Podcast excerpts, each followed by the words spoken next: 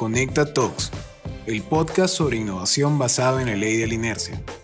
Todo cuerpo mantiene su estado, ya sea en reposo o movimiento, y ese es el objetivo, salir de la zona de confort y seguir en movimiento.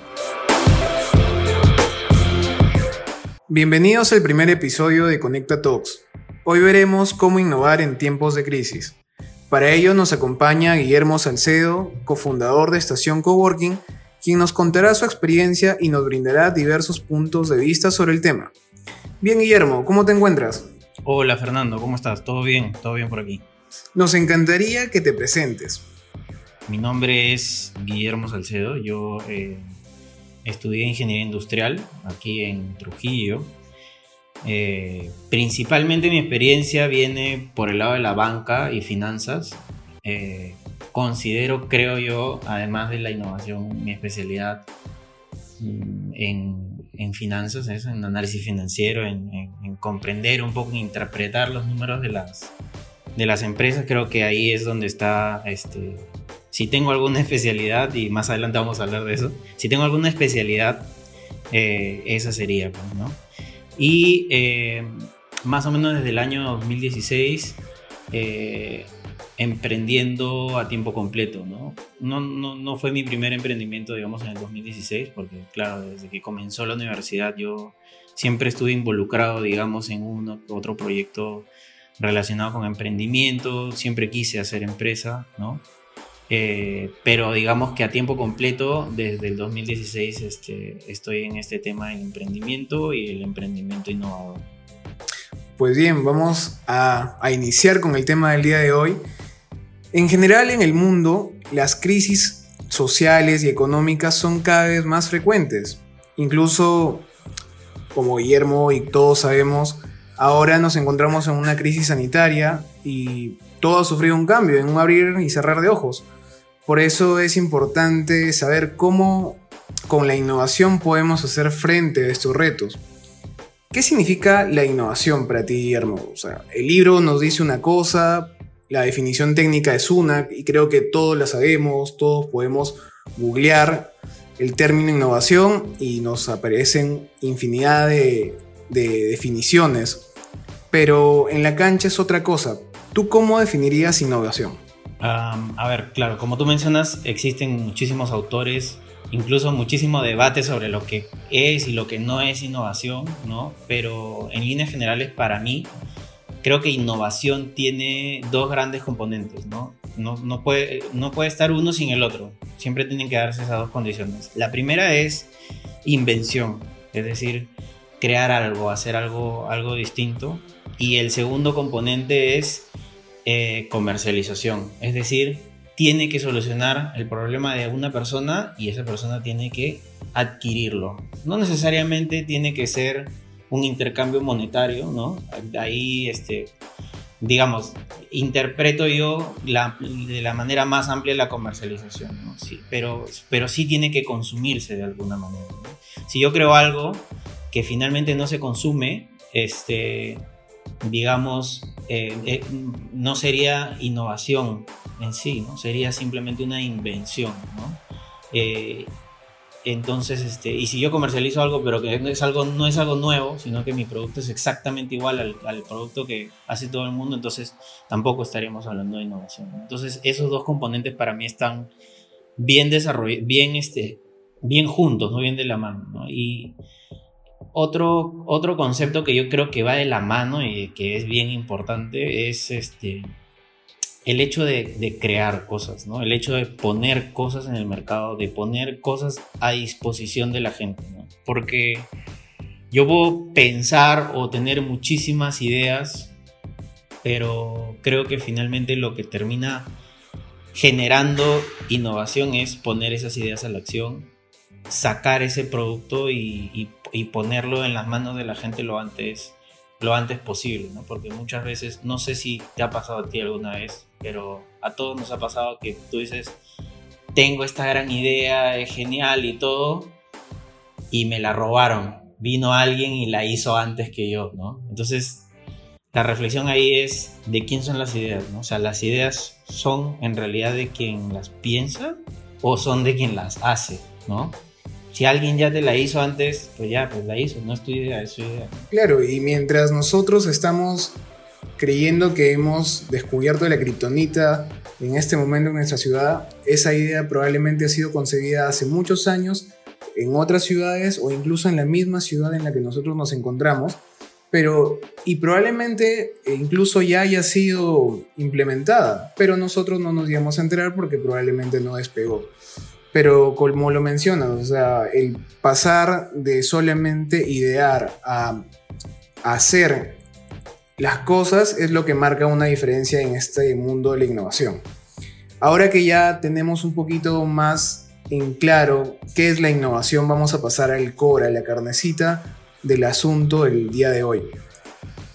Entendemos que una crisis es el desmejoramiento de las condiciones económicas, políticas, sociales, y debemos observar estos cambios muy de cerca, no solo para prepararnos eh, de forma defensiva, sino también para aprovechar, porque en general eh, hay algo que no muchas personas toman en cuenta y es que las crisis generan oportunidades. Y bueno, como ya nos mencionabas, tú vienes emprendiendo desde el año 2016, incluso desde que estabas en la universidad, entonces ya con tu amplia experiencia y con todos tus conocimientos relacionados a este mundo de la innovación, eh, debes recordar algún proyecto o algún momento en el que resolviste estos problemas generados por crisis a través de la innovación. ¿Podrías comentarnos, por favor, un poco? No sé si es tan amplia mi experiencia, pero, o sea, creo que sí, algo de algunas cosas, sobre todo creo que te brindan mucho aprendizaje, ¿no? Y, la idea es pues transmitir eso, ¿no? Eh, mencionaste hace rato también algo que es bien importante, que, que no, no, hay nada nuevo, o sea, completamente nuevo creo que es, es muy complicado, por más que tú creas que estás haciendo algo lo más nuevo posible, lo más probable es que hay alguien eh, que ya lo haya hecho, ¿no? En alguna parte del mundo y, y si, y si de repente tú no lo sabes es pues porque todavía no te has puesto a investigar, ¿no? Pero pero por eso, el tema, el, tema de las ideas también es un, es un, tema ahí, ¿no? Y lo otro que mencionas son lo de las crisis, ¿no? Y esto sí es, sí es bien importante mencionar que hay mucha gente que la pasa muy mal en la crisis, ¿no? Se pierden, se pierden muchas propiedades, se pierden muchos negocios, se pierden mucho, eh, mucho dinero por todos lados. La crisis es una época dura, dura para, para todos, ¿no? Para los empresarios, para los pequeños empresarios, algunos, ¿no? Pero ahí donde hay alguna crisis, para otras personas surgen nuevas oportunidades, ¿no? Surgen nuevas, eh, nuevas problemáticas, ¿no? Y, recuerda que toda problemática es potencial de, innovación, ¿no? De crear algo nuevo. Entonces, eh, innovación al ser crear algo algo, algo nuevo, ¿no? Quiere decir que es hacer la forma, hacer algo de forma mejor o más rápida o más barata o todas juntas, ¿no? Entonces, este, las crisis son los momentos en donde, en donde de repente más oportunidad existe de eh, utilizar la creatividad para, para resolver problemas. Nosotros con Estación Coworking comenzamos de hecho en el verano del 2017. Si tú te acuerdas lo que pasaba en el verano del 2017, este, era pues este, una época de, de y o sea fue el fenómeno del niño. O sea, tuvimos en el norte del país tuvimos el peor fenómeno del niño creo que en 50 años o algo así o más creo no estoy seguro. Probablemente algunas personas que no sean de, de Trujillo eh, no hayan tal vez vivido la magnitud de esta crisis pero aquí nosotros como trujillanos sí pudimos ver el impacto que, que tuvo muchos negocios eh, quedaron en quiebra, muchas familias lo perdieron todo, entonces eh, no solamente fue la parte social la que se vio afectada, sino el impacto económico negativo que tuvo este fenómeno del niño para la región fue bastante fuerte.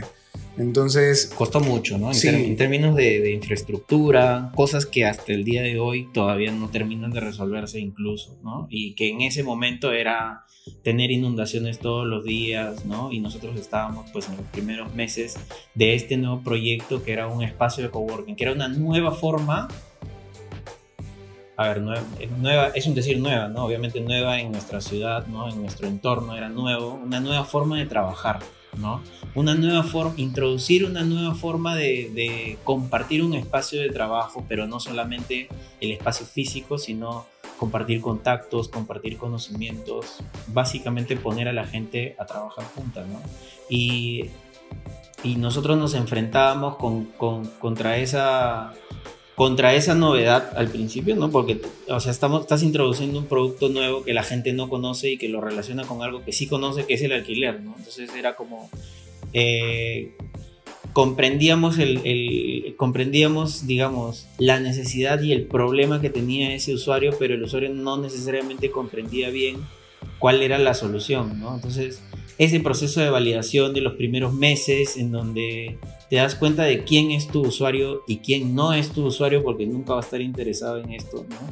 Eh, eso todo lo vivimos en una época de, crisis, de, bastantes problemas, pero eh, en plena crisis, eh, como se acentúa todo, se acentúan también muchos problemas dejan de existir, pero muchos problemas se acentúan mucho más, ¿no? Entonces, teníamos gente que sus oficinas habían cerrado y que necesitaban un lugar para trabajar, muy similar a lo que está pasando ahora en COVID, ¿no? Pero bueno, el entorno ahora es, es un poco distinto, pero en esa época teníamos gente que necesitaba salir de su casa un tiempo. Y probablemente por el mismo tema de, de la movilización, porque la movilización dentro de la ciudad también se vio restringida.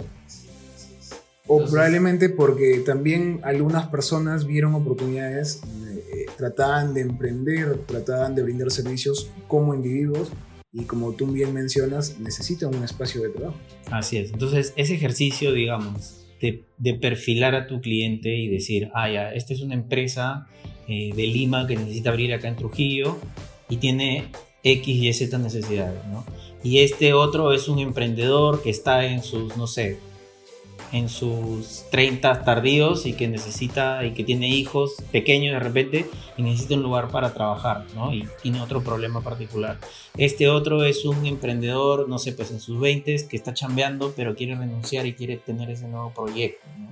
Entonces comenzar a entender y comenzar a, a crear una solución, digamos, para cada uno de ellos y que todo eso tenga sentido, todo eso este, lo hicimos en un entorno de repente un poco complicado, pero creo que nos sirvió para, para demostrar que existía una necesidad para, para esto, ¿no? Y, comenzamos básicamente a crecer desde ahí, ¿no? A vender. Nuestras primeras ventas fueron, fueron ahí, con todo lleno de tierra, con todo lleno de polvo, porque había inundaciones todos los días, y barro y los huaicos, o sea, fue así, ¿no? Pero ahí en medio de, la, de, de, de, esta crisis, ¿no? Al final, este, terminamos avanzando, ¿no? Porque al final, si hay algo que es constante, es las ganas de las personas, las ganas del emprendedor de, de avanzar. Claro, es un tema muy actitudinal, ¿no? Y de hecho, cuando vemos un poco en general en la vida diaria de todas las personas, eh, siempre cuando los tiempos están estables, cuando los tiempos son fáciles, entre comillas, todos ganan. Pero en tiempos de crisis, en tiempos difíciles, solamente eh, logran salir de estos problemas o logran ganar aquellas personas que tienen esa mentalidad de seguir. Probablemente podríamos definirlo como esa mentalidad de innovar, porque básicamente innovar es buscar soluciones las mejores soluciones para estos problemas. Exacto, nuestro, ese ha sido exactamente nuestro segmento, ¿no? O sea, el emprendedor, el que crea un nuevo proyecto, necesita un espacio, ya no puede trabajar desde su casa porque en su casa, o sea, es otra... Quieres separar tú, ¿no? Tu casa de la parte, contrario a lo que estamos haciendo ahora, ¿no? En, pandemia, pero quieres separar tu casa de tu, espacio de, de descanso, de relajo, de tu espacio productivo, ¿no? Y si tu equipo son dos, tres personas, este, ya pues quieres dar ese salto de reunirlos a todos ahí en tu cocina y chambear, a ir a un lugar ya de trabajo en donde, en donde sobre todo tienes a otras personas alrededor que están en lo mismo que tú, ¿no? También están en una época de crisis, también están creando algo, sacando algún producto nuevo y también están en esa misma onda Y, bueno, para eso sirven los espacios de coworking, ¿no? Para que uno contagie al otro. Siempre hay alguien que está buscando algo y lo encuentra ahí mismo, ¿no? Entonces, eso, eso era básicamente la, propuesta de valor nuestra. Comenzamos nosotros cuando no se hablaba casi de esto en, aquí en, nuestra ciudad comenzamos cuando tampoco se hablaba casi de startups, de emprendimiento innovador, ¿no? De, de esto y, y, bueno, eso también fue derivando a que, a que, a que pongamos, digamos, estos temas en la mesa, en, en mesas importantes como, como, no sé, pues comités de, de, empresa, Estado, Academia y sociedad civil, como, como en, en, el gobierno regional y poco a poco esto fue permeando y estamos ahora yo creo en un marco en donde todos estamos enfocados en promover innovación en los distintos niveles. Nosotros siempre de, desde nuestro lado del emprendimiento porque es a quien, a quien sentimos que nosotros representamos, pero también está la innovación empresarial, ¿no? La innovación corporativa, el corporate venturing, el, la inversión, no sé, en innovación, la adquisición de compañías, o sea, todo eso es lo que queremos finalmente todos ver en, en nuestra ciudad, ¿no? Entonces, todo, todo ha ido en esa, en, esa, en esa línea y al final todo comenzó, digamos, en un año de crisis, pero al final todo está caminando hacia... Y ahora estamos pasando por otra crisis y de repente nos estamos terminando reinventando, pero digamos que es, es, en ese camino en el que vamos y lo seguimos recorriendo. Y lo que mencionas, que ahora estamos pasando por otra crisis, es que ustedes como estación Coworking todavía eh, siguen avanzando en esta crisis eh, debido a que ustedes han mantenido ese espíritu, esa cultura innovadora dentro de estación Coworking, ¿no? Porque de hecho tratar de innovar de un día para otro justo cuando apareció la crisis, probablemente genere de que la solución que tú estás buscando a través de la innovación probablemente o no funcione de la manera en que tú deseas o probablemente llegue muy tarde. Entonces, eh, yo creo que en algunas otras conversaciones que ya hemos tenido, nos has mencionado, de que la innovación básicamente no es como un suceso, no es una actividad, no es algo que comience un día y termine mañana o termine unas horas. Es una cultura y es la cultura que ustedes como estación coworking han ido mostrando para sortear las diferentes crisis que se han ido presentando desde el comienzo. Eh, y, y, bueno, ya habíamos conversado de que innovar no significa básicamente descubrir, no sé, otro planeta, pero que podemos ir incluyendo la innovación en las pequeñas actividades que tenemos como organización, como emprendedor, como empresa día a día? ¿Y qué consejos nos darías? ¿Por qué crees que en tiempos de crisis algunas empresas crecen y como ya lo mencionabas, otras simplemente quiebran y quedan en el olvido? Las empresas quiebran, bueno, eso es inevitable. Todas las empresas quiebran en algún momento, algunas quiebran al... Algunas ni siquiera nacen y quiebran, otras duran un mes y quiebran, otras 3, 4, 5 años y quiebran, otras 20, 30, 40 años, todas quiebran al final. Entonces, igual mm, no hay problema con, con quebrar empresas y es justamente, y va, va, de la mano justamente con lo que mencionabas antes, ¿no? Lo de... Lo de lo itera, el carácter iterativo que tiene la innovación. O sea, la, la, innovación no es no es un fin, sino que sino es un proceso iterativo. Eh, el producto tiene que ir cambiando a medida que va cambiando el usuario, ¿no? O cambiar el usuario y, no cambiar el producto o cambiar todo el modelo de negocio. Eh, o sea, creo que todo eso, ese proceso de adaptación continua es, es parte de una cultura de innovación que, que, te, que te permite eh, prevalecer en el tiempo, ¿no? Y no, y no quedarte ahí y de repente eh, darte cuenta muy tarde que tu modelo de negocio simplemente deja de tener sentido. ¿no? Nosotros ahora, bueno, toda la industria en realidad de, de, coworking está cambiando, ¿no? Porque nosotros nos oponemos a lo que, a lo que actualmente se aconseja en, términos de pandemia. Nuestro, nuestra nuestra razón de ser es juntar a la gente, unir a la gente, ¿no? Y ahora lo que, lo que estamos planteando es el distanciamiento social. Exacto, hay un nuevo problema, hay una nueva, habrá una nueva solución, habrá una nueva diversificación, existen nuevos servicios que la gente demanda. Nosotros estamos, pues bueno, como ya todos saben, metidos en, en, en temas que tienen que ver con capacitación, con consultoría, ¿no? También. Y estamos viendo también algunos otros proyectos en, temas de industrias creativas y, y, de repente pues el camino va a ser por ahí, ¿no? Eh, eh, en términos de la solución, Entonces, este, vamos a seguir viendo, ¿no? Y, y, el, y lo, que, lo que me preguntaba sobre algunos, sobre algunos tips, yo diría que hay una etapa, ¿no? En la vida en donde hay que aprender, creo, de todo, Porque cuando tú comienzas a... Y conversábamos, me parece, la vez pasada con, con, este, algunos ejecutivos del gobierno regional y es... Y, tiene mucho sentido, es que cuando tú estás en una etapa de, de emprender, ¿no? El emprendedor a menos que sea un emprendedor multimillonario de quinta generación que tenga la plata infinita para para pagarle a todo el mundo servicio de todo, el emprendedor tiene que saber un poco de todo. O sea, tiene que saber, tiene que saber si es sobre marketing un poco, si es sobre finanzas, contabilidad también un poco. Tiene que... Claro, cocina, limpieza, mantenimiento, o sea, el emprendedor es todo.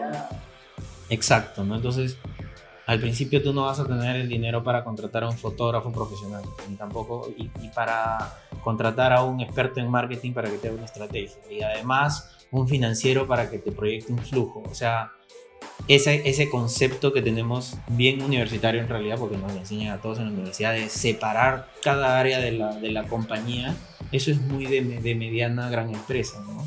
Pero no estamos hablando de una mediana gran empresa achicada, sino que estamos hablando de una compañía de cero, de cero a, o sea, cuando estamos pasando de 0 a 1, todavía no somos nada, queremos ser 1 recién. Todavía no estamos pasando tampoco de 1 a 100 ni de 100 a 1000, ¿no? Ni de 1000 a 1 millón, que eso ya estaremos hablando de MBA, ¿no? Sino que estamos hablando del, del momento 0 al momento 1 y ahí hay que manejar de todo, hay que hacer de todo. Entonces, tú nunca sabes, nunca jamás sabes para qué te va a servir algo que estás aprendiendo ahora. Así que si algo te gusta, simplemente le das, ¿no? Y aprendes. En algún momento vas a utilizar eso que sabes para agregarle ese componente a tu producto y llevarlo a otro nivel. Entonces creo que aprender de todo es uno de los tips.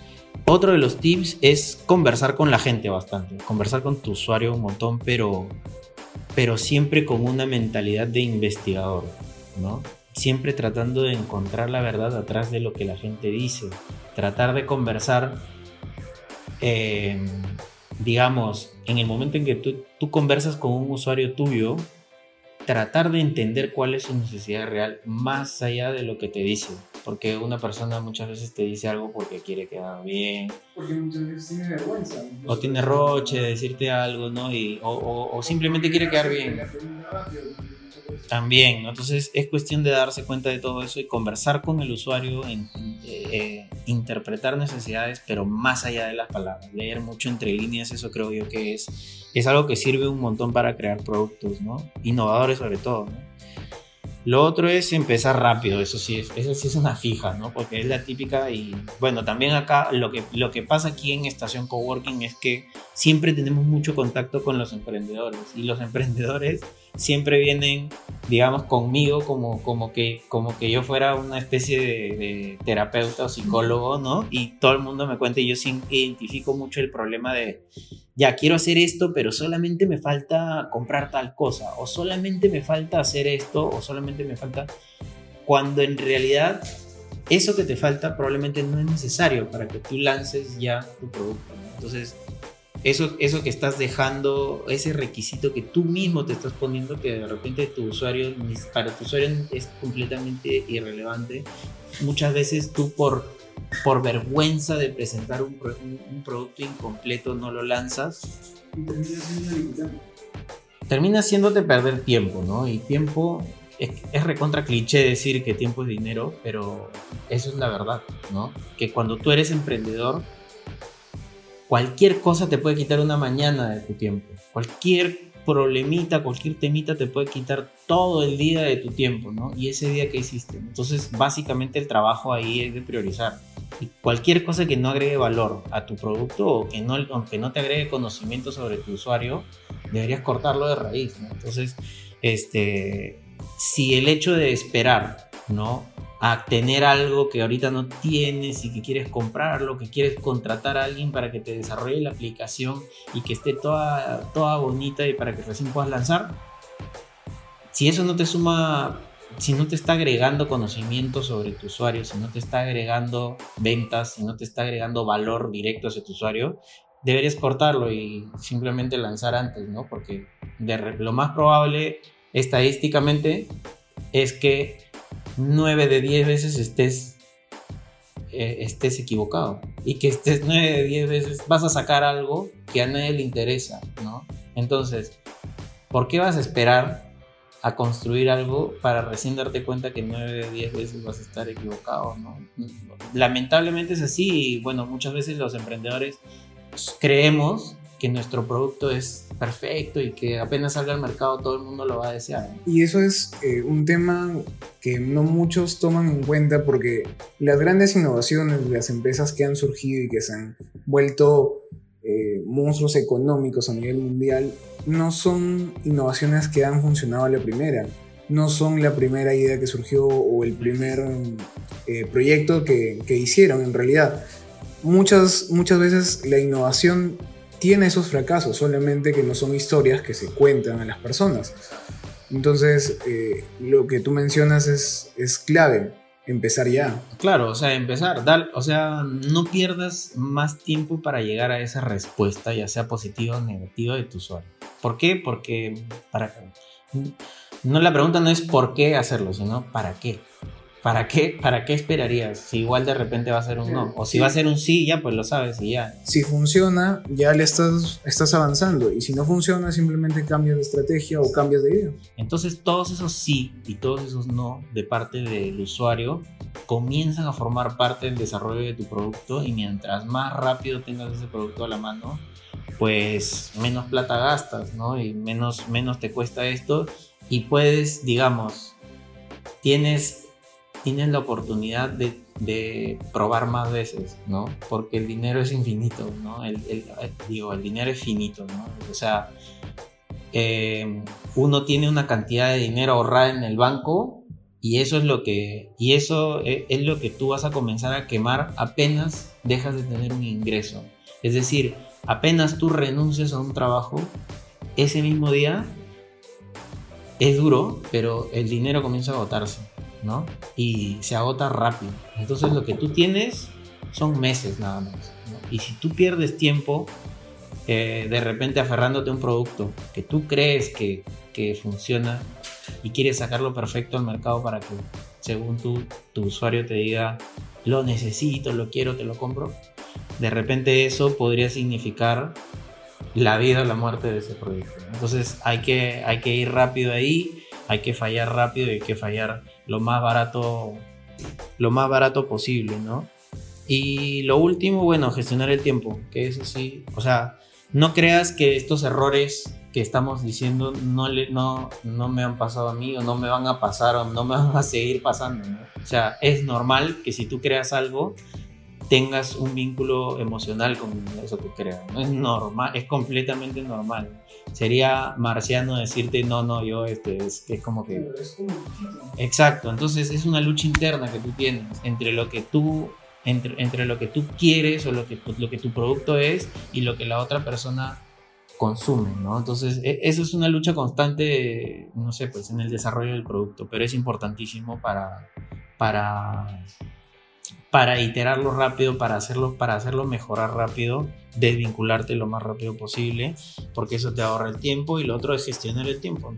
Eso es bien importante lo de, gestionar el tiempo, lo de tener un buen sistema de, gestión de las tareas y que, y que, y que día a día pues tengas tú una manera de ver qué cosas vas avanzando es completamente normal y a veces también alguien puede caer en el error de decir, wow, mira, este, esta persona que es súper eficiente y nunca pierde el tiempo en nada y está de un lado para otro y no pasa nada. Quien diga que, que su tiempo es completamente productivo y que pierde cero tiempo, está mintiendo, ¿no? Entonces, es, eh, es falso, directamente es falso. Entonces, hay que tener en cuenta que la gente normalmente tiene que tener momentos de creación, momentos, digamos, de ejecución de tareas y tiene que tener momentos de descanso. Entonces, creo que comprender bien cómo es que tú funcionas, en qué horarios funcionas mejor, en qué horarios de repente estás de bajada, ¿no? Comprender en qué horarios tienes que, dedicarte a descansar y de repente a, a, enfocarte en tu salud, eso está, eso está bueno y es difícil, ¿no? Yo no, no lo aconsejo desde, desde un pedestal diciendo que yo soy la persona que mejor maneja eso, en absoluto, porque eso es algo, yo creo que, que una persona debe trabajarlo a lo largo de su vida, ¿no? El tema de, de, estar bien de salud, de estar bien psicológicamente y todo eso, porque el camino de emprendedor es, es bastante duro, o sea, e, e, es una carga emocional fuerte y que debemos estar preparados, ¿no? Y nunca, nuevamente, como la innovación misma, ¿no? Uno nunca deja de, de trabajar en eso y mejorar en eso y mejorar de repente la manera de, alimentarse o la manera de ejercitarse. Y eso es, eso es, bien importante porque te permite ser más productivo. Claro, y al final, como tú mencionas, esos momentos de, de tal vez recreación te permiten refrescarte, te permiten inspirarte y, venir con todo para seguir dando eh, a la idea que ya tienes o para generar nuevas ideas que tal vez por ahí en algún momento ni siquiera se te, se te presentaron, ¿no? Entonces es, es, muy importante ese equilibrio que, que, nos mencionas. Básicamente para recordar un poquito a, a, las personas que están llegando ya al final de este podcast, lo que nos mencionaba Guillermo era para emprender, para innovar en tiempos de crisis y la importancia de, la innovación en estas crisis es centrarse en el usuario, es básico. Por otro lado, también nos mencionaba que en realidad en estos tiempos de crisis, tiempos extremos requieren medidas extremas y la creatividad y la toma de riesgos son parte de lo que debemos tener día a día. Eh, por otro lado, también está el tema de que no traigamos las crisis externas a la organización. Debemos organizarnos y mantener ese espíritu innovador para aprovechar las crisis. Al final es una oportunidad lo que mencionaba Guillermo. Hay nuevos problemas, nuevas soluciones. Esto ha sido todo por el día de hoy, Guillermo. Te agradecemos y estamos muy felices de que las personas puedan conocer un poco más de tu experiencia y de lo que vienes realizando con respecto a la innovación para que más personas se puedan inspirar e iniciar a innovar. No, excelente, buenísimo, buenísima la iniciativa, excelente idea de, armar este podcast. Creo que hay muchísimos temas que pueden servir a, las personas, ¿no? Que podemos transmitir. Creo que el, tema emocional que acabas de mencionar, por ejemplo, creo que es un tema bien amplio y creo que da para, para hacer otro podcast solamente de eso, ¿no? Porque, digamos, en esta, en esta pandemia y con los y con las cuarentenas que hemos tenido, creo que ha sido un momento de reflexión positiva para muchas personas, pero también ha sido un carrusel bien complicado eh, desde el punto de vista emocional para muchas personas, para muchos emprendedores, para muchos innovadores. Y creo que es un tema que de repente no se habla mucho tampoco, pero que es bien interesante, ¿no? Entonces voy a estar atento, digamos, a, a los temas ahí que vayas a ir planteando y de repente otra siguiente edición podríamos conversar. Son temas interesantes que probablemente toquemos en los próximos episodios. Y bueno, esto ha sido todo por el día de hoy. Esperamos que esta información te impulse a innovar. No olvides compartirlo en todas tus redes sociales. Recuerda que estamos en todas las plataformas como Conecta la Libertad. Y nos vemos en un próximo episodio. Gracias por escuchar Conecta Talks. Suscríbete y no olvides ingresar a conectalalibertad.com para conocer más sobre la innovación.